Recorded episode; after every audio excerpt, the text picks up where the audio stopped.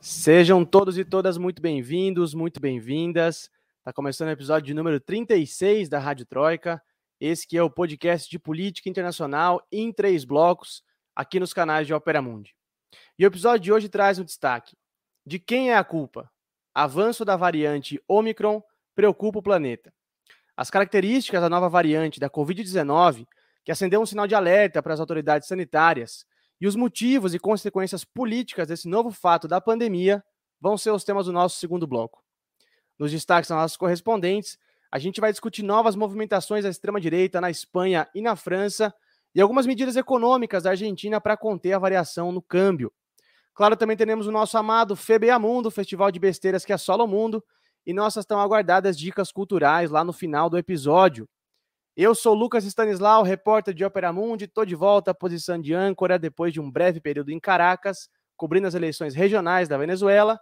E claro, vocês sabem, nunca estou sozinho por aqui. Recebam com muito carinho a nossa vocalista preferida, diretamente de Madrid, na Espanha, Camila Alvarenga. E aí, Camila? E aí, Lucas, bem-vindo de volta. Boa noite, Amanda. Boa noite para todo mundo que está acompanhando a gente ao vivo. Como sempre, é um prazer tá aqui nesse finzinho de ano que daqui a pouco acaba. Tomara que é acabe Natal, logo, gente. porque a gente não tá Já é aguentando é mais. Pois é, pois é. Precisamos de um descanso. E também, claro, nossa setorista para assuntos de peronismo e afins, diretamente de Buenos Aires, na Argentina, Amanda Cotrim. E aí, Amanda? Oi, Lucas, boa noite, boa noite, Camila, boa noite a todo mundo que está acompanhando a gente aqui ao vivo. Bem-vindo. Tamo aí, tamo junto. Muito bem, muito obrigado. Então eu digo atenção, atenção, um podcast que muda de apresentador, mas nunca perde a pose. A Rádio Troika tá no ar.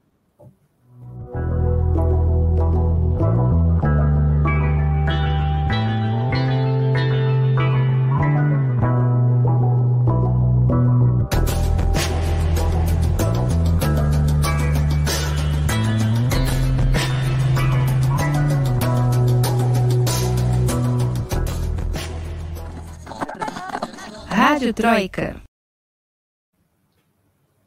Muito bem, gente. Começando aqui o nosso primeiro bloco, carinhosamente batizado de Aconteceu Aqui. Nossas correspondentes trazem os seus destaques. E eu começo, claro, com a Camila, para você contar para a gente, Camila, as novas peripécias da extrema-direita aí nas vizinhanças europeias. Vamos começar com a Espanha. Nossa querida Isabel Dias Ayuso, chefe do governo de Madrid, não pensou duas vezes, como a gente já tinha adiantado aqui na Rádio Troika, em abraçar o ultradireitista Vox para conseguir aprovar o orçamento que ela tinha proposto, né? Conta pra gente como é que foi essa parceria, essa amizade entre eles. Isso, é, a questão da aprovação do orçamento é sempre uma coisa muito complicada, seja a nível é, regional, né, não vou nem dizer local das prefeituras, ou seja, a nível nacional. Sempre dá um monte de treta, negocia, renegocia, né? Ela tinha inicialmente tentado uma negociação com os cidadãos, que ia entrar o Vox, mas aí não deu certo. É, e aí ela acabou negociando com o Vox diretamente só os dois né? Então, é, Madrid finalmente vai ter um novo orçamento desde 2019, que foi quando ela assumiu, é, e é uma coisa muito urgente, né? Porque os partidos demoram muito para aprovar esse tipo de coisa e fica sem dinheiro novo para renovar projeto, para dar continuidade, para colocar novos projetos. Então, é, isso está virando uma questão urgente. É, e assim, né, ela abraçou o Vox, mas foi uma, uma coisa meio tensa, porque foram negociações longas e quem foi assinar a aprovação ali do, do orçamento foi só a Rocio Monastério, que é a representante do Vox na, na Câmara de Madrid. Aí isso nem foi, elas não tiraram fotos juntas, como é de praxe, né? Os líderes do, do partido na região tirarem fotos juntos, não teve nada disso. Mas, enfim, indo para o conteúdo desse, desse orçamento, né? Que aí quando é quando eles decidem quanto dinheiro vai ser direcionado para que coisa, né? É a única medida que realmente beneficia a população é, é uma medida proposta pelo Vox em que famílias que recebam menos de 35 mil euros ao, ao ano terão direito à educação gratuita nos anos não obrigatórios, né? A Espanha tem a educação gratuita, mas é só entre os 3 e os 16 anos. Então, creches, por exemplo, quando a criança tem 0 a 3 anos, tem que pagar, ensino técnico tem que pagar, bacharelado tem que pagar. É, então, é, essas pessoas vão começar a ter acesso a esse benefício, é, mas de qualquer forma, poucas famílias vão ser beneficiadas, porque o dinheiro é, é um plano finito, né? não é para todo mundo, vão ter que aplicar, né? É, ou seja, vão ter que pedir o acesso ao benefício e aí o governo vai avaliar. Então, estima-se que pouco mais de 18 mil famílias vão ter acesso ao benefício, quando na verdade mais de 70 mil famílias precisam desse tipo de auxílio. Esse é o único prático efetivo, realmente. O resto das propostas são mais simbólicas, tipo, o governo vai assumir compromisso para acelerar a aprovação de não sei que coisa, ou introduzem certo conteúdo ideológico às políticas públicas da Comunidade de Madrid, que é o que preocupa, né? É, por exemplo, é, o, o, Vox é contra o aborto, né? O aborto é legalizado aqui na Espanha. Então, assim, para desestimular as pessoas, a, a, as mulheres a abortarem, eles é, propuseram o um incremento do auxílio que o governo dá a adolescentes grávidas. É, eles também são contra é, a eutanásia, que foi uma coisa que a Espanha aprovou recentemente, né, que é o direito de morrer com dignidade para pacientes terminais, enfim. É, com, com um plano que se reflete no aumento dos fundos para o auxílio de pessoas em cuidados paliativos. É, então, isso é muito preocupante. E também é preocupante os efeitos colaterais que essa, que essa negociação e esse acordo entre o PP e o Vox pode ter, porque o Vox abriu mão de muitas exigências que tinha para aprovar esse orçamento. Então, pode ser que ele exija o apoio do PP e da Ayuso em outras coisas, né? Para dizer, né, uma mão lavar a outra. Por exemplo, uma coisa que eles vêm pedindo faz muito tempo é a modificação das leis LGBT. É, para que, na verdade, na prática, dificultaria a acusação e o julgamento de crimes de homofobia, é, porque, na verdade, o que a extrema-direita quer é acabar com essa lei. O Vox já veio a público dizendo que quer acabar com essa lei, e, e aí agora, então, começa a, comer pelas beiradas, e o PP já disse, né, a Wilson já disse que não tem problema modificar a lei se for para torná-la melhor. Então, é, é, muito, é mais perigosa do que parece essa aliança. Ou seja, eles estão estão usando isso para comer pelas beiradas Exatamente. e avançar na agenda deles, né? Na agenda Exatamente. conservadora deles. Uhum. Não, esconder aí conteúdo ideológico de direita com planos que supostamente beneficiam a população. Pois é, pois é. E, e assim, motivo para não bater a foto tem, né? Porque o filme sairia queimado, queimado. Ó, eu quero aproveitar aqui e mandar um grande abraço pro meu querido colega Rafael Targini, que está assistindo a gente e... aqui ao vivo, que teve me substituindo aqui na posição de âncora, muito bem, como sempre, diga de passagem. Um abração, Rafa. E aproveita, deixa pra gente mudar de assunto, peronomútil, né, Camila? Porque não é só aí na Espanha que a extrema-direita tá serelepe da vida. Na uhum. França, o ultradireitista Eric Zamur finalmente anunciou que vai concorrer à presidência. Camila, explica para a gente quem que é essa figura nefasta da política francesa. Olha, se a gente achava que com a Le Pen a gente estava mal, com ele a gente está pior, né? Ele, como você bem falou, oficializou a campanha dele para presidente da França, né? As eleições vão acontecer em abril do ano que vem. É, ele lançou um vídeo e tal, falando que não é mais hora de reformar a França, mas sim de salvar. E quem é esse que se propõe a ser o salvador da França? O Zemmour é um jornalista que usou a plataforma que ele tinha, né, que era o canal de notícias francês CNews que ele trabalhava, para basicamente destilar preconceito. Ele já inclusive foi condenado várias vezes e teve que se retratar por incitação à discriminação racial e religiosa. Já, já chamou imigrantes menores de idade não acompanhados de ladrões, assassinos e estupradores. E ainda elogiou o Philippe Pétain, que foi um francês que durante a Segunda Guerra Mundial colaborou com a Alemanha nazista deportando judeus. Isso porque, né, ele e a família dele, é, ele é filho de judeus que migraram da Argélia nos anos 50.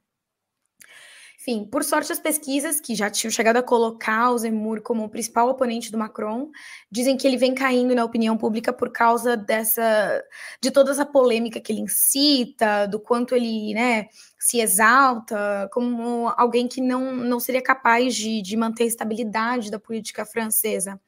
É, e outra coisa, ele é considerado um candidato da elite, diferentemente da Le Pen, né, que consolidou o, reagrupamento nacional, né, a antiga Frente Nacional, como um partido da classe trabalhadora, de extrema direita, mas da, supostamente da classe trabalhadora, né.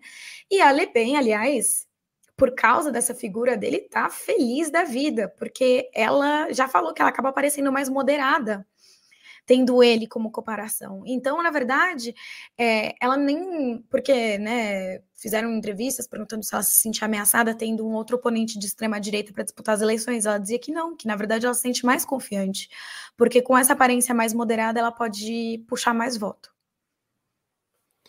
Pois é, e você mencionou a história do, do Marechal Petain, né? Nossa, essa história da França, de fato, é um negócio que e tem gente Ai, que reivindica gente. a figura dele ainda até hoje, né? Um negócio. Pois é, é, é um Bolsonaro francês. Como a Lola disse, Bolsonaro francês, o Trump francês, é. Tá difícil. Muito bem, agora deixando a extrema-direita de lado, vamos falar dos nossos irmãos argentinos e das dificuldades financeiras que, ele, que eles estão enfrentando. Amanda, você tem novidades para falar para a gente sobre isso, né? Parece que o Banco Central argentino tomou algumas medidas para evitar uma redução das divisas, das divisas estrangeiras no país, né? O que, que rolou por aí? Como é que é essa medida? Pois é, Lucas. Aqui, aqui na Argentina, cada semana é um tema inusitado. É, bom, na sexta-feira, o Banco Central divulgou oficialmente uma medida que causou muita polêmica aqui, que é a proibição de compras de passagens aéreas internacionais e também pacotes turísticos de hotéis, enfim, agências, tudo que é para fazer turismo fora da Argentina, você não vai mais poder parcelar esses custos. Então, a alternativa é ou não viaja para fora do país ou paga à vista. E bom, é, isso obviamente não agradou a classe média, principalmente, a classe média baixa, por assim dizer. E aí o governo foi na televisão no final de semana se justificar, tentar explicar o porquê dessa medida, que ele mesmo reconheceu, né, que é bastante impopular. Eles até usaram o termo antipática. Sei que é uma medida antipática, mas necessária. É, a grande questão aqui é para tentar conter a saída do dólar do país, porque o, o, ministro do Desenvolvimento, inclusive, que deu bastante entrevista, foi categórico em dizer que não temos dólar, não tem a, a nota, não tem o papel, assim, não tem moeda corrente. Só que essa medida, digamos assim, impopular, ela não foi a única, né? A Argentina ela vem tomando algumas atitudes para tentar conter essa saída do dólar, e uma delas é justamente a compra do dólar não poder passar de 200 por mês. Então, o argentino que quer comprar dólar, ele tem um limite nessa compra, pensando no dólar oficial. E aí o que acontece? Um efeito colateral ele vai comprar no mercado informal, que além de ser mais vantajoso, não tem como, é, digamos, ser fiscalizado isso, né?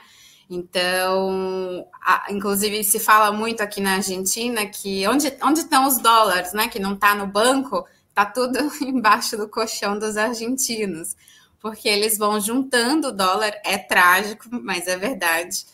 É, justamente para tentar meio que titubear aí essa, essa política de câmbio.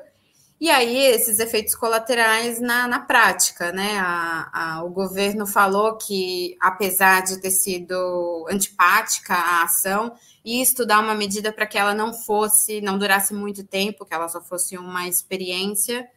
E a verdade é que causou essa polêmica, porque ao mesmo tempo é, o bem-estar social e toda aquela coisa que é uma bandeira do peronismo, né? Então, digamos que o, o governo está pisando em ovos aí, mas de novo reforçando aí que foi uma medida drástica, porque realmente não, segundo o governo, né, não tem, não tem dólar no país, então precisa puxar. E, bom, Pois é, Amanda, e você citou aí o posicionamento do governo, o tom que o governo usou, né? Daqui do Brasil, eu sempre encaro essas, essas posturas do Alberto Fernandes e do governo do Fernandes, me parecem sempre é, impopulares ou não, muito sinceras, né? Ele sempre abre muito jogo para dizer, olha, a gente herdou uma crise enorme, a gente está passando por uma crise enorme, não está fácil. É, eu não sei como vocês sentem isso aí, se a população sente isso também, que embora é, sejam medidas duras, drásticas ou impopulares, se rola uma percepção, olha, o governo está abrindo o jogo, está sendo sincero e está fazendo o melhor para tirar a gente do buraco, não sei, não sei qual é a percepção da população, da maioria da população sobre isso. É, o que se nota é que, como aqui na, na Argentina, principalmente nos últimos anos, está bem polarizado essa questão, assim, né, do peronismo e o antiperonismo, eu, eu diria para você que, no geral, quem está a favor do governo está justamente justificando isso, que é um, um, mal menor, assim, no sentido de existem problemas mais graves que a gente precisa tratar aqui. E no final, quem está viajando mesmo é a classe média. Inclusive, o, o, ministro falou isso, que também pegou um pouco mal, falou assim: o pobre não viaja, né? Quem vai viajar é a classe média. Então, viaja aqui dentro do país e ao mesmo tempo é uma grande munição para a oposição, né? Porque aí eles batem justamente nessa questão do bem-estar social, da, da falta de liberdade, porque você está impedindo as pessoas de, de poderem sair do país de alguma forma, porque se ela não tiver o cash, ela não consegue comprar passagem. E é bem complexo, né? Porque aí acaba que se favorece mesmo quem já tem um poder aquisitivo muito alto e não vai parcelar a sua passagem para ir a Miami ou ir à Europa. Agora, o que a situação também diz, né, e, e, os apoiadores do governo, é que isso é temporário, né, que não vai ser permanente, mas que a gente precisa, digamos assim, passar por esse sacrifício para poder conseguir sair um pouco dessa situação que é bastante complexa aqui da, da economia, como você bem lembrou, a questão da dívida com o FMI também, é, de se falar que, inclusive, não tem nem o dinheiro é, em espécie mesmo, né? É, porque o dólar não está circulando, então é complexo. É, e a Argentina também vem de uma, um histórico de crises, né? Então, ao mesmo tempo, esse, esse tipo de coisa acontece e o argentino já meio que está acostumado a, a lidar com com as questões econômicas de um modo um pouco diferente, digamos assim. É, é uma experiência. Sim. E você, você, tem toda a razão, é muito complexo, mas Opera Mundi gosta de temas complexos, a gente segue sempre acompanhando de perto é, as movimentações econômicas na Argentina, e claro, sempre trazendo para vocês aqui na Rádio Troika com a exclusividade da Amanda, diretamente de Buenos Aires. Muito que bem, gente, acho que a gente encerrou aqui o nosso Aconteceu Aqui, o nosso, os destaques das nossas correspondentes. A gente vai dar aquela primeira pausa para voltar e discutir o nosso tema principal de hoje, o avanço da variante Omicron. Não sai daí que a gente já volta. Rádio Troika. Você já fez uma assinatura solidária de Opera Mundi? Com 70 centavos por dia, você ajuda a imprensa independente e combativa. Acesse www www.operamundi.com.br barra apoio.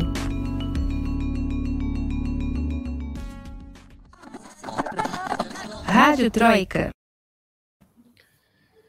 Muito bem, estamos de volta para o segundo bloco da Rádio Troika, esse que é o podcast de política internacional em três blocos, aqui nos canais de Opera Mundi. E a gente está de volta para falar do avanço de uma nova variante da Covid-19, que tem preocupado os especialistas e que pode jogar o planeta em uma nova fase grave da pandemia do novo coronavírus. A variante Omicron, foi detectada pela primeira vez na África do Sul, tem sido responsável por um aumento número, no número de infecções no país africano, por ser muito mais transmissível do que outras variantes. Né? Segundo autoridades sul-africanas, essa nova variante tem pelo menos 32 mutações na proteína spike, que é a parte do vírus que de fato gruda ali na célula humana e, e essas mutações é que fariam com que essa variante se tornasse mais contagiosa. O surgimento da Omicron gerou diversas reações pelo mundo, desde preocupação da OMS até restrições de viagens para quem vem da África do Sul. E a gente vai comentar tudo isso no episódio de hoje. Mas as perguntas que ficam e sobre as quais a gente também vai discutir são: por que, que essa nova variante surgiu? Ela era evitável? Não era? A desigualdade na distribuição de vacinas tem alguma coisa a ver com, com a Omicron? E quais são os reflexos políticos disso, né? Para a gente dar o pontapé inicial na nossa discussão de hoje, eu vou pedir para a Camila dar mais detalhes sobre a Omicron. Camila, já falei um pouquinho sobre o que é a nova variante, mas conta melhor para a gente como que ela funciona, por que, que ela tem preocupado tanto as autoridades sanitárias e Uma notícia que saiu hoje também, né? Parece que a Omicron já circulava na Europa antes de ser descoberta é... na África, né? É, então. É, vamos por partes. É, como você começou falando, Lucas, o que preocupa da Omicron é a quantidade de mutações que ela tem na proteína spike, que, como você disse, é a parte que se acopla nas células humanas, né? É, mais de 32, você fala agora, assim, é, eu acho que começou com mais de 10 e agora já está com mais de 32. Então, isso preocupa muito porque significa que a, a, variante pode gerar uma reação infecciosa no organismo com menos carga viral, e aí por isso ela seria mais transmissível. Só para a gente comparar, a variante Delta apresenta só duas mutações nessa mesma proteína.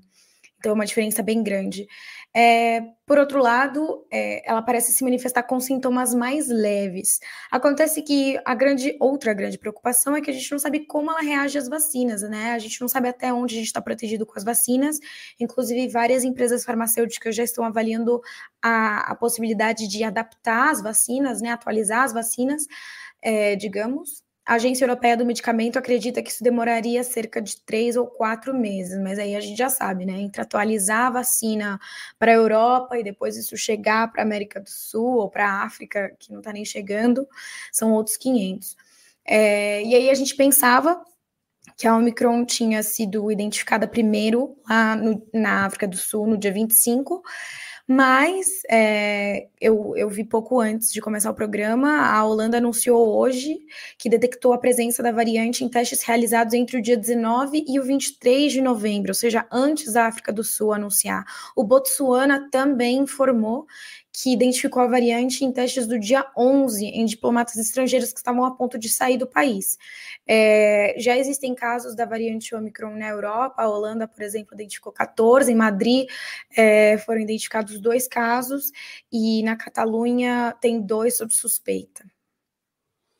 Pois é, Camila. E você levantou a bola aí das vacinas, né? Antes, eu quero, eu tenho uma pergunta para te fazer sobre isso, mas antes eu quero outro momento abraço aqui para quem está acompanhando a gente, nosso querido fundador de Opera Mundi, Breno Altman, que lembra que vai entrevistar a nossa querida colega Michele de Mello na quinta-feira às 8 da noite. É, então, um abraço para o Breno e um abraço para a Michele também, que deve estar tá assistindo a gente com certeza. É, e justamente, Camila, a dificuldade de se chegar a vacina para o continente africano, para os países do continente africano. É, como é que está o ritmo de vacinação, distribuição de doses, tanto na África do Sul, que fez o anúncio da, da, da, da Omicron, como em todo o continente africano? Dá para falar que esse baixo nível de imunização estimulou o surgimento? Sim, é, tá complicada a situação, né, Lucas? Ainda é o continente com a menor taxa de vacinação do mundo, enquanto na Europa já está sendo começada a aplicar a dose de reforço. Na África tem países que nem começaram a aplicar segundo as doses, tipo Senegal, Congo, Burundi. É, o país que está melhor é o Marrocos, que já tem 60% da população completamente vacinada, e a África do Sul tem só 24%, é, 24 da população com pauta completa. Acho que a gente pode dizer, sim, que é, a variante surgiu por, por, causa disso. A gente sabe, né? No Brasil aconteceu a mesma coisa. É, se, se não tem, se não se, se a vacinação não avança, o vírus circula e circula e circula, dá mais tempo de mutar. Então, infelizmente, é um resultado dessa situação horrível que a África está vivendo. Pois é, e insistindo nisso, assim, Amanda, é, eu queria conversar com você agora sobre essa prática desigual, né, que os países ricos levam, é, implementam, né, de distribuição de vacinas. O grande centro capitalista, países ricos, tem mais vacina do que os países pobres, que sofrem para obter doses. É, como que a gente relaciona, de fato, a desigualdade na distribuição com o surgimento de novas variantes ou futuras novas variantes, a gente pode falar assim. Eu acho que é um elemento fundamental, assim, para a gente poder entender. Inclusive, é, esse dado que a Camila trouxe é bem relevante, porque muito se falou que surgiu na África, né? Surgiu, surgiu, surgiu, e na verdade não surgiu, foi detectado, né? E ainda bem que foi detectado, porque foi por causa disso que a gente está conseguindo, inclusive, ter essa discussão e, e chamar para o debate. É, eu acho que os países ricos, eles ocidentais, né, eles ficaram def defendendo as patentes e eles esqueceram de promover o acesso universal à vacina. Então, eu acho que nesse ponto eles são os verdadeiros responsáveis, assim, se a gente for pensar no, na saúde do ponto de vista global, né? E é uma coisa importante de se, de se frisar. É, eu estou com um gráfico aqui que não vai dar para mostrar para quem está nos assistindo, mas que, pegando o gancho do que a Camila falou, é, países que, que já foram confirmados, né, a variante, Austrália, Áustria, é, Dinamarca, Alemanha, Israel, Itália, Holanda. E aí, os países que estão com as fronteiras fechadas para eles já são os países da África. Então, é uma questão geopolítica para além de uma questão científica, digamos assim. Porque nesses outros países em que também foi detectada essa variante, até agora a gente não está vendo fronteira fechar e nem está se falando é, da variante da, da Holanda, né? Mas sim a variante da África do Sul. Então, eu acho que são questões relevantes para a gente problematizar e não ir com a boiada, assim, né? Porque senão a gente vai é, facilmente cair em discursos racistas, xenofóbicos, é, a Aliança Africana para a Distribuição de Vacina, inclusive, se manifestou sobre esse tema, né, destacando que o surgimento da variante foi inevitável, justamente pela falta de distribuição da vacina, e que isso ocorreu também pelo acúmulo de vacinas pelos países desenvolvidos, né? Então, até que todo mundo seja vacinado, ninguém está 100% seguro. E mesmo que todo mundo esteja vacinado, pode ser, inclusive, que não seja suficiente. E como, como bem disse, disseram vocês, né, que inclusive não tem estudos, mas pode ser que inclusive a vacina que a gente tomou não seja suficiente para essa variante. É, agora, o que, o que mobilizou o, o, aquele grupo seleto né, de países é, Canadá, França, Alemanha, Itália, Japão, Reino Unido Estados Unidos, o chamado G7, eles fizeram uma reunião de emergência em Londres, justamente para discutir as estratégias de, ok, o que vamos fazer agora, já que o mundo parece que vai estar tá querendo colapsar de novo, tem esse risco, o que, que a gente vai fazer? E, e eles se reuniram, né, os ministros da saúde desses países, e eles destacaram, que eu achei bastante interessante, que foi graças a ter detectado na África do Sul que eles estão podendo se precaver e se antecipar, né? E que eles lamentam, inclusive, as restrições que foram impostas a esses, a esses países, né, em, em relação às fronteiras. É, durante a reunião, tem alguns pontos que eu achei bem legais, assim, de destacar, que eles reforçaram a importância, para além da doação de vacina, que é tipo assim, doação de vacina é o mínimo, uma assistência operacional. Porque muitas vezes a, o país que tem uma péssima estrutura de saúde, local mesmo, ele recebe aquela, aquele, aquela, aquela doação. Mas como que ele logisticamente coloca isso em prática? Então, os países ricos também são responsáveis por essa, esse sistema operacional de vacinação da população de países pobres. Assim, não, não é só doar, mas também acompanhar e ajudar para que essas vacinas cheguem na, nas pessoas, né? Então, isso eu achei bastante relevante que, que eles chamaram para si essa responsabilidade, né? E também falaram bastante na ajuda às pesquisas científicas e algo também que eu achei muito legal que eles falaram, que a gente não fala muito, mas é importante, que eles reconheceram as fake news e trataram isso como uma política pública, quase assim, né? De você também fazer um trabalho para combater a desinformação, porque aliado a é, não vacinação das pessoas, acúmulo de vacina, má distribuição de vacina, você tem um, um, discurso e uma falta de informação sobre a vacina muito grande, que é um elemento a mais que faz com que as pessoas não se vacinem e vira um negacionismo de um lado, ou vira um, um, um medo mesmo do outro, porque tem muita gente que não se vacina, não porque está negando o vírus, senão porque acredita que a vacina não está comprovada, não é eficaz, então tem medo. Então, eles também falaram muito em fazer uma política estratégica de combate à desinformação sobre, sobre a vacinação no mundo, assim. E, e nada, eu achei que enfim, temos algo assim mais concreto em relação a, ao que os grandes, né, podem fazer. Por isso que é um problema de todos, mas que, como eu disse no começo, os responsáveis para uma situação como essa, sem dúvida nenhuma, são os países mais ricos, que é eles que têm a, o poder, né, inclusive da vacina. Pois é. E você citou aí os países que já registraram casos da Omicron e o Brasil entrou, né, já hoje, minutos antes de a gente entrar ao vivo aqui, é, anunciaram dois casos, pelo menos dois casos de, de positivo para a variante Omicron aqui no Brasil. A gente segue de olho para mais informações sobre isso, sobre de onde vieram esses casos e tal.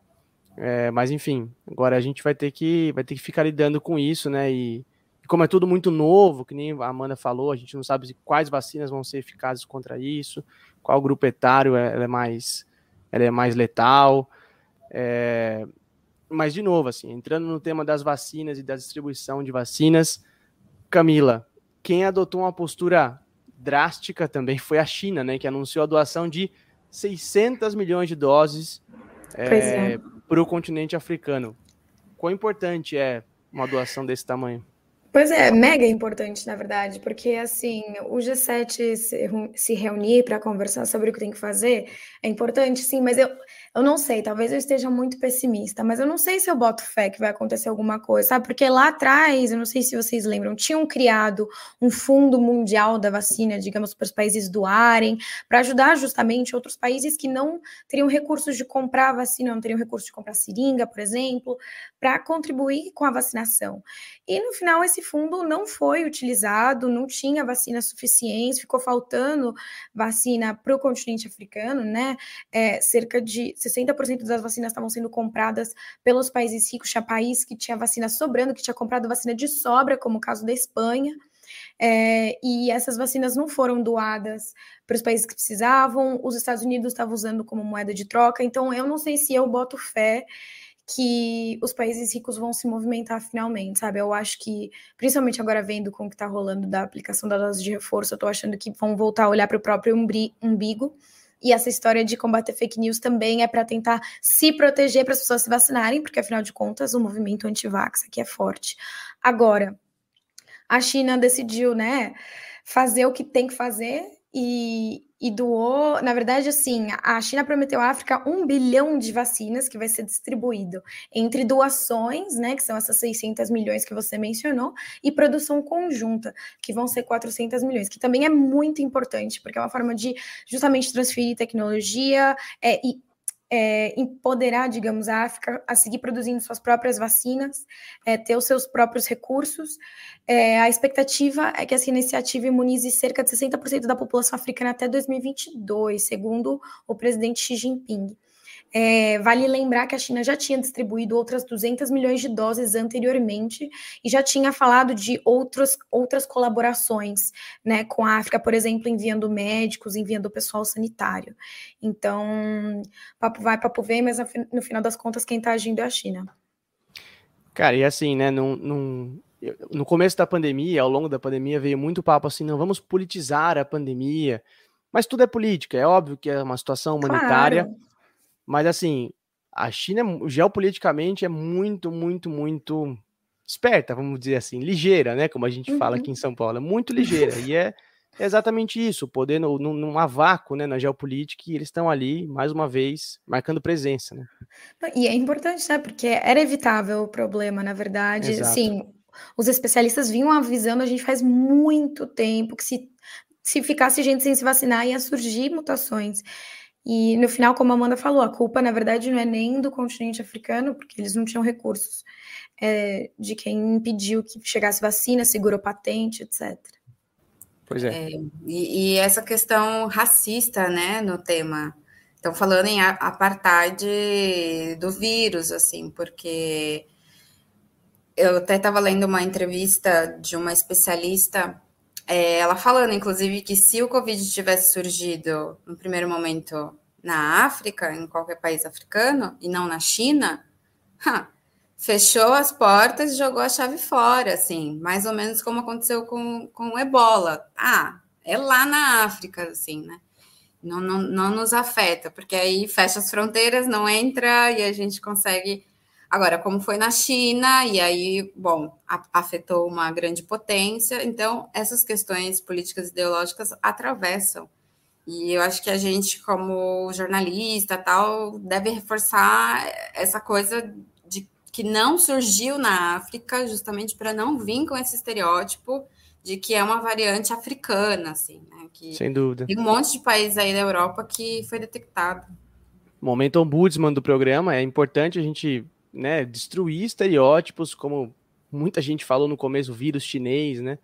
E aí a variante africana, a variante não sei da onde, é sempre importante, é, não só para os jornalistas, que a gente trabalha com isso diariamente, escreve sobre isso diariamente, mas para todo mundo também, para não ficar reproduzindo esses discursos. É, muito que bem. E na América Latina, Amanda? Como é que os países latino-americanos estão reagindo a essa nova variante? Já tem restrições de viagem? Não tem? Tem preocupação de algum governo? Não tem? Tem, Lucas. E é, é interessante também que, dependendo do país, a postura muda, né? O jeito que, que, que trata a questão. Assim, por exemplo, aqui na Argentina, é, o governo ele adiou a retomada dos voos com a aviação Etiópia a Argentina abriu as fronteiras não tem nenhum mês, e aí, por causa dessa situação, eles decidiram adiar e disseram que os passageiros que viessem de países, não só da África, mas de países em que foi detectada a variante, teriam que fazer a quarentena obrigatória. É, o Uruguai, por sua vez, disse que não está prevendo fechar as fronteiras para passageiros que cheguem da África, e lembrando também que o Uruguai abriu as fronteiras há muito pouco tempo, não tem nenhum mês. Já o Chile, sim, anunciou que ia proibir a entrada de pessoas que vêm, que, que, que cheguem, né, que chegam dos, dos países africanos. É, segundo a imprensa local, essa é a postura do governo chileno. E também reforçou que a vigilância das pessoas que chegam do exterior vai ser ainda maior, independente do país de origem. Aqui na Argentina, o Alberto Fernandes, que é o presidente, né, ele chegou a criticar a distribuição de vacinas e afirmou que a África foi abandonada. Ele destacou que a variante coloca em xeque todo um sistema mundial de saúde novamente. E ele também falou que isso acontece enquanto 90% das vacinas foram distribuídas a 10% dos países mais poderosos do mundo destacando de novo isso que a gente tem falado e está falando que é desde o começo do programa, que é essa desigualdade na distribuição de vacina. Se ele tivesse e... falado um dia depois, eu diria que ele teria assistido a Rádio Troika. Exatamente, ele se pronunciou bem enfaticamente sobre isso, né? E lembrando que na semana passada, aqui na Argentina, é, foi anunciada né, a primeira doação da Argentina a outros países, doação de vacina, né? Como é o caso de Moçambique, que vai receber 500 mil, se eu não me engano, 500 mil doses, né? Então, a, a vacina aqui na Argentina também está sendo disponibilizada para turistas menores de idade que não foram vacinados nos seus países, também vai estar tá podendo, já está podendo se vacinar aqui na Argentina, porque aqui também teve é, um, uma grande quantidade de vacinas que eles estão precisando eh, distribuir mesmo para não estragar, assim, principalmente da Sinopharma. Pois é, gente. E assim, a gente, depois de tudo que a gente falou, né? Eu acho que a gente meio que chegou a uma conclusão, mas eu quero amarrar e colocar um laço aqui. Eu quero levantar aquela última pergunta aberta para vocês e para quem está assistindo a gente também.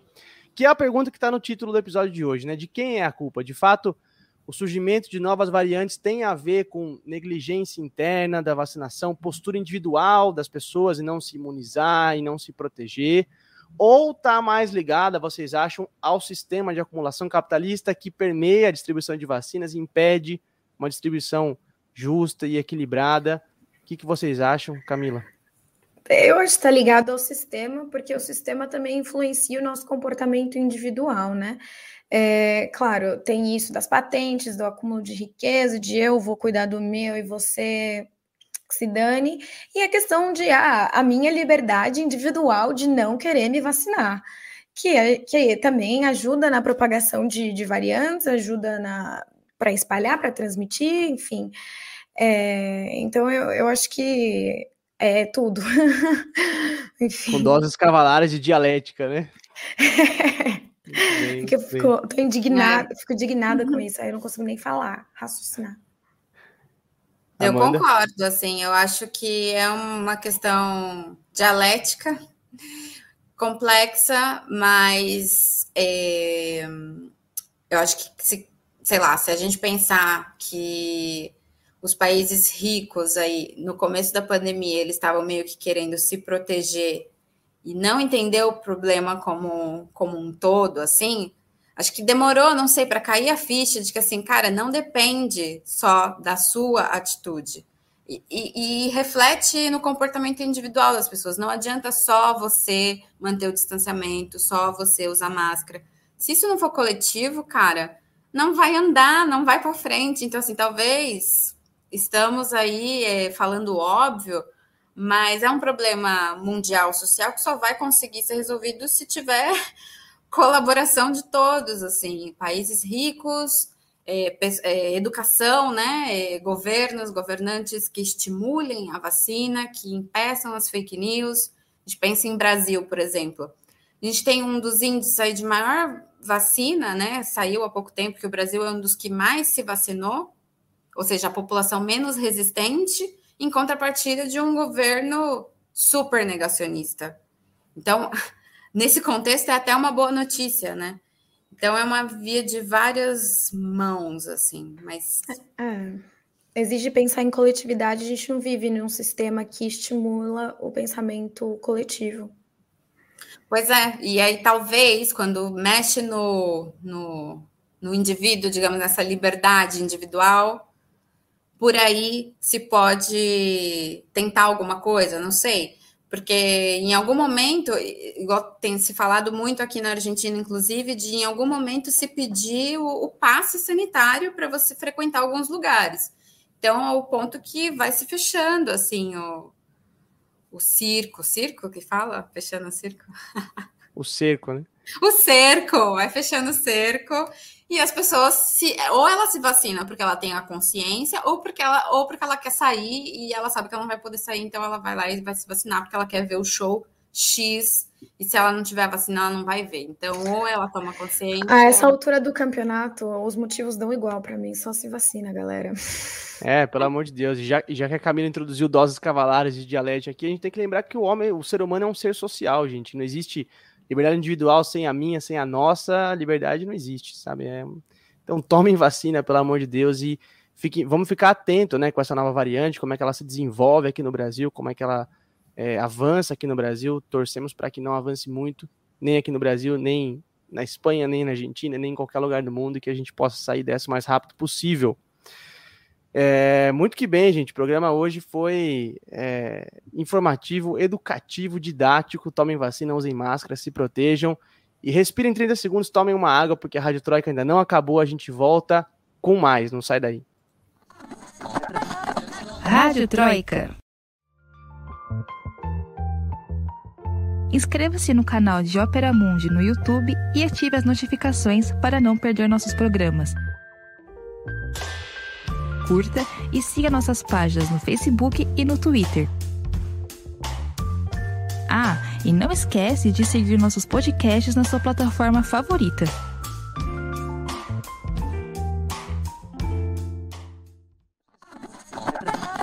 Rádio Troika. Muito bem, estamos de volta para o terceiro bloco da Rádio Troika, esse bloco que é o xodó da galera, a namorada do Brasil. Eu tô falando do Festival de Besteiras que assola o mundo, FBA Mundo. E se você está chegando pela primeira vez aqui no nosso querido podcast e não tem ideia do que esse festival seja, a gente te explica. Inspirados no grande jornalista brasileiro Stanislau Ponte Preta, o Sérgio Porto, né, que cunhou o o Festival de Besteiras que assola o país lá na época da ditadura, a gente decidiu trazer para vocês aqui semanalmente as três notícias mais absurdas que saíram no mundo na última semana. Camila conta uma, a Amanda conta outra e eu conto a minha. E no final, quem decide quem merece o troféu FBA Mundo, o selo FBA Mundo, é você que está assistindo ao vivo aqui a gente pelo YouTube. É, você vota pelo chat enquanto a gente te conta o que de mais absurdo aconteceu nesse mundo. Camila Varenga, vai que é sua. Ai, é uma pena que eu não posso colocar vídeo, às vezes, quando eu vou falar do meu FBA Mundo, porque o de hoje é especialmente visual. Aproveitando que a gente está falando de vacina, né, dose de reforço e tal, o governo do Maranhão fez uma propaganda maravilhosa para estimular a galera a tomar a terceira dose. É o melhor estilo carreta furacão. São três Homens-Aranhas, cada um com uma roupa diferente, cada um, né, uma geração de Homem-Aranha, pulando e dançando assim é, tipo, no postinho de saúde, com, com a seringa, né, com a vacina e tal, com a música de fundo Ziguiriguidum. Ziguiriguidum, ziguiriguidum. E no final ainda aparece a mensagem dizendo: é, as acrobacias feitas esse vídeo foram feitas por, por, profissionais, não tente fazer isso em casa, e na verdade eles só estão tipo, fazendo passinho ali, sabe, no posto de saúde. É, é maravilhosa. Eu, tipo assim, dá vontade de você se vacinar, sabe? Então eu acho que foi um acerto. Publicidade Mas brasileira é incrível. Mas é importante lembrar que o Homem-Aranha nunca bate, só apanha, mas toma vacina, né? exatamente, exatamente. Exatamente. Tudo bem, Amanda Cotrim. Legal. Qual super-herói tem no seu FBA Tem algum super-herói também? Então, tem um anti-herói aí. a história é a seguinte: um policial britânico ele foi demitido depois que ele foi pego aí, ele foi pagar num numa caixinha de biscoito que é de uma era de uma barraca de caridade. Ele estava no era uma ação beneficente e ele foi pagar 75 centavos nessa caixinha quando na verdade ela valia R$ 7,50. Então assim, ele saiu sem pagar, ficou feio pra caramba e a corporação demitiu ele porque disse que essa conduta não condiz. Porque a gente também pode entender como um roubo ou como qualquer coisa parecida, né? O fato é que a caixinha de biscoito de caridade valia sete reais e ele só pagou 75 centavos e aí foi demitido por isso, imagina. Mas e se foi sem é. querer? Errou nas contas. Pois, é, pois, pois, sim, não? uma vírgula, uma vírgula de lugar muda tudo, gente, muda tudo. Imagina, Muito não faço nem ideia quanto que seria uma caixinha de chocolate, de bombom ou qualquer coisa assim na, na Inglaterra, mas eu imagino que 75 centavos é impossível. Eu também não, mas eu sei que é muito mais caro que isso. Sim, sim. Muito que bem, gente. Eu também tenho um FBA Mundo para vocês, meu FBA Mundo da volta, do retorno. Vou falar aqui do nosso querido Brasil. É, não sei se vocês conhecem o ex-juiz e ex-ministro da Justiça, Sérgio Moro que está coçando as mãos aí para ser candidato à presidência do Brasil, tá tweetando mais que o Donald Trump ultimamente, né? Ele foi pro Twitter tá on fire ali nas redes sociais. Ele já foi provocar o Lula pela fala que o ex-presidente Lula fez sobre o Daniel Ortega na Nicarágua, tomou uma enxurrada de críticas, assim. Mas a última do estimado juiz Moro foi uma foto que ele postou recentemente de uma vitrine de uma livraria é, que mostrava duas pilhas de livros, né? O livro dele, que eu sei lá como é que é o nome, de combate à corrupção, não sei. E o livro do Fernando Moraes, a biografia do Lula, que foi lançada recentemente, o grande escritor Fernando Moraes. E a pilha de livro do Sérgio Moro estava maior que a pilha de livros do Lula. E eu não sei o que, que ele quis dizer com isso, mas ao menos me parece que se a pilha de livro de um tá menor que de outro, é porque tá vendendo mais. Eu nunca, nunca fui estoquista de livraria, mas eu trabalhei em sebo. E geralmente lá no sebo que eu trabalhava, o livro que, que vendia mais ficava menos no estoque. Então, assim, não sei se vocês me acompanham nessa lógica. Boa interpretação. a lógica do Moro, entendeu? Mas, assim, saiu meio pela culatra. Eu acho que o sucesso de vendas ali não tá, não tá batendo. Mas tocando o livro, né? Pois é, gente, pois é. é. Mas é isso. Sérgio Moro tweetando, tentando lacrar e não conseguindo. É, policial de Londres maluco ou o Homem-Aranha do Maranhão pedindo vacina. Vocês votem aí pelo chat. Enquanto eu me despeço da Camila Varenga. Camila, muitíssimo obrigado. Foi sensacional. Estamos chegando aqui já no final do ano, no final do percurso aqui desse primeiro ano da Rádio Troika. É, muitíssimo obrigado pela sua participação, seus informes finais, sua dica cultural também, por favor. Vamos lá, então, para a dica. Muito obrigada, primeiramente, né, Lucas, Amanda, todo mundo que participou no chat, que vai votar agora no FBA Mundo. Olha, essa semana foi difícil, porque eu tinha várias opções de FBA Mundo. Eu escolhi a dos Homens-Aranhas, mas, enfim. É, a minha dica cultural é um documentário, né? Já que a gente estava falando de Covid, a gente tem falado muito sobre esse tema. O documentário chama The First Wave, a primeira onda, é do Matthew Heinemann, de 2021. É um documentário lançado pelo National Geographic. É, por enquanto, só dá para ver é, por streaming ou baixando, né? É, mas eu, se eu não me engano, ele vai ser lançado no, no Disney Plus. É, não sei quando no Brasil, mas enfim, é, foi lançado agora nos Estados Unidos. É, é, sobre os profissionais de Nova York que lutaram contra o coronavírus, é, as famílias que tinham né, alguém da família que estava ali no hospital lutando pela vida, e enlaçando tudo isso com toda a situação que se criou dos protestos do Black Lives Matter, né? Aquela aquele slogan I can't breathe, né? Eu não consigo respirar, que o George Floyd falou e que ao mesmo tempo também se aplicava para a situação do coronavírus, né? Os profissionais da saúde que foram entrevistados para o documentário justamente falando. É, tem uma médica negra que, que fala muito dessa relação até no trailer, se vocês verem, é, do I can't breathe com o que estava acontecendo é, na, nas ruas e o que estava acontecendo dentro dos hospitais. É muito intenso e, e emotivo e triste. E é, é um lembrete para a gente tomar cuidado com isso de novas variantes e tal, porque foi péssimo. Já tem sido péssimo por muito tempo. A gente não quer voltar para como foi a primeira onda, né? Que realmente foi a mais dura. Não, muito interessante. E agora, assim, a gente tem um manancial de fonte, tema para documentário, né? Para realmente enraizar o tema da prevenção e dos cuidados e de mil maneiras possíveis aí. Então, pô, legal, vou, vou procurar. Da mesma forma, Amanda Cotrim, muitíssimo obrigado. Foi sensacional, como sempre, nossa setorista para assuntos de peronismo e afins. É, seus informes finais, sua dica cultural, por favor. Obrigada, Lucas, Camila, boa noite todo mundo que acompanhou. Bom, minha dica, eu acho que eu nunca trouxe um livro para cá, acho. E nada, eu fui tomada por essa experiência, que é esse livro que tá em francês, mas o que importa é a vida com elas.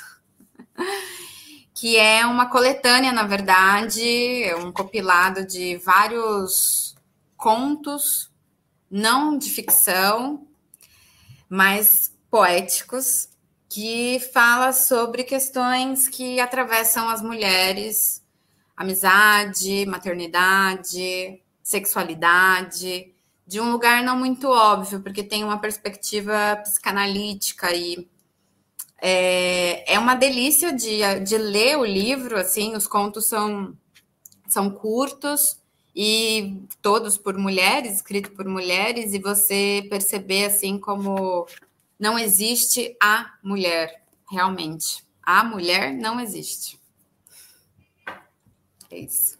Muito que bem, muito que bem. Instigante.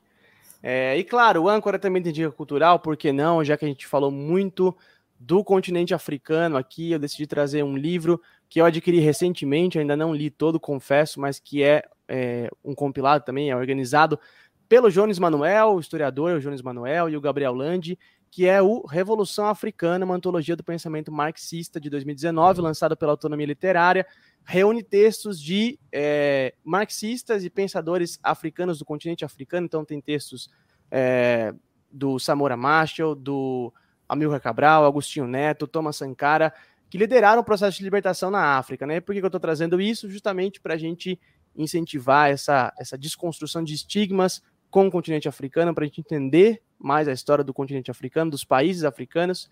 E, bom, se aprofundar aí na, na história do pensamento anticolonial e das lutas é, emancipatórias dos países da África. Então, recomendo super Revolução Africana, Pô, é, esse compilado de textos muito, muito, muito legais. É, e é isso, o nosso órgão eleitoral, que no caso é a no... que, que vive em Madrid. Temos o resultado do FBA Mundo. Sim, temos. Olha, aparentemente, o que a galera gostou mesmo foi do Homem-Aranha do Maranhão. Claro, como sempre, como sempre, não falha. Stanislau Ponte, Stanislau Ponte Preta passou mais tempo em Madrid esse ano do que em São Paulo, do que em Buenos Aires, do que em Caracas, do que em Edimburgo. Muitas milhas, pois muitas é. horas de voo até Madrid ele gastou esse ano.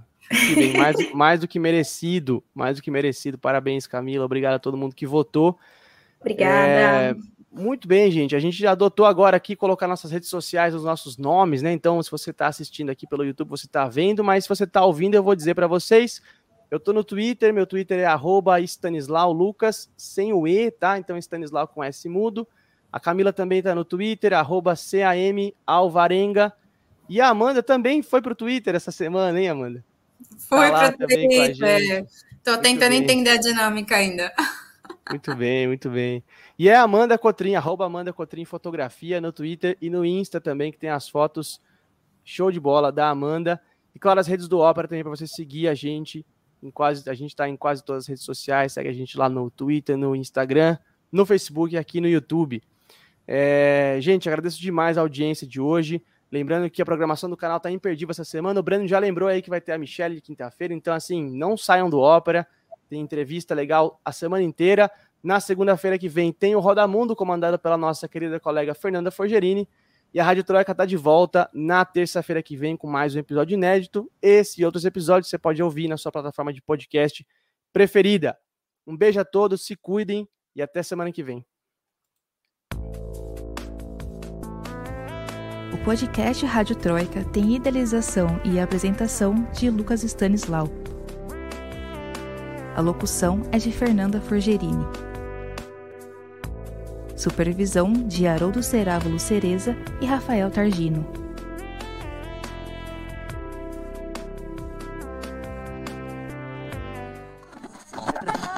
Rádio Troika.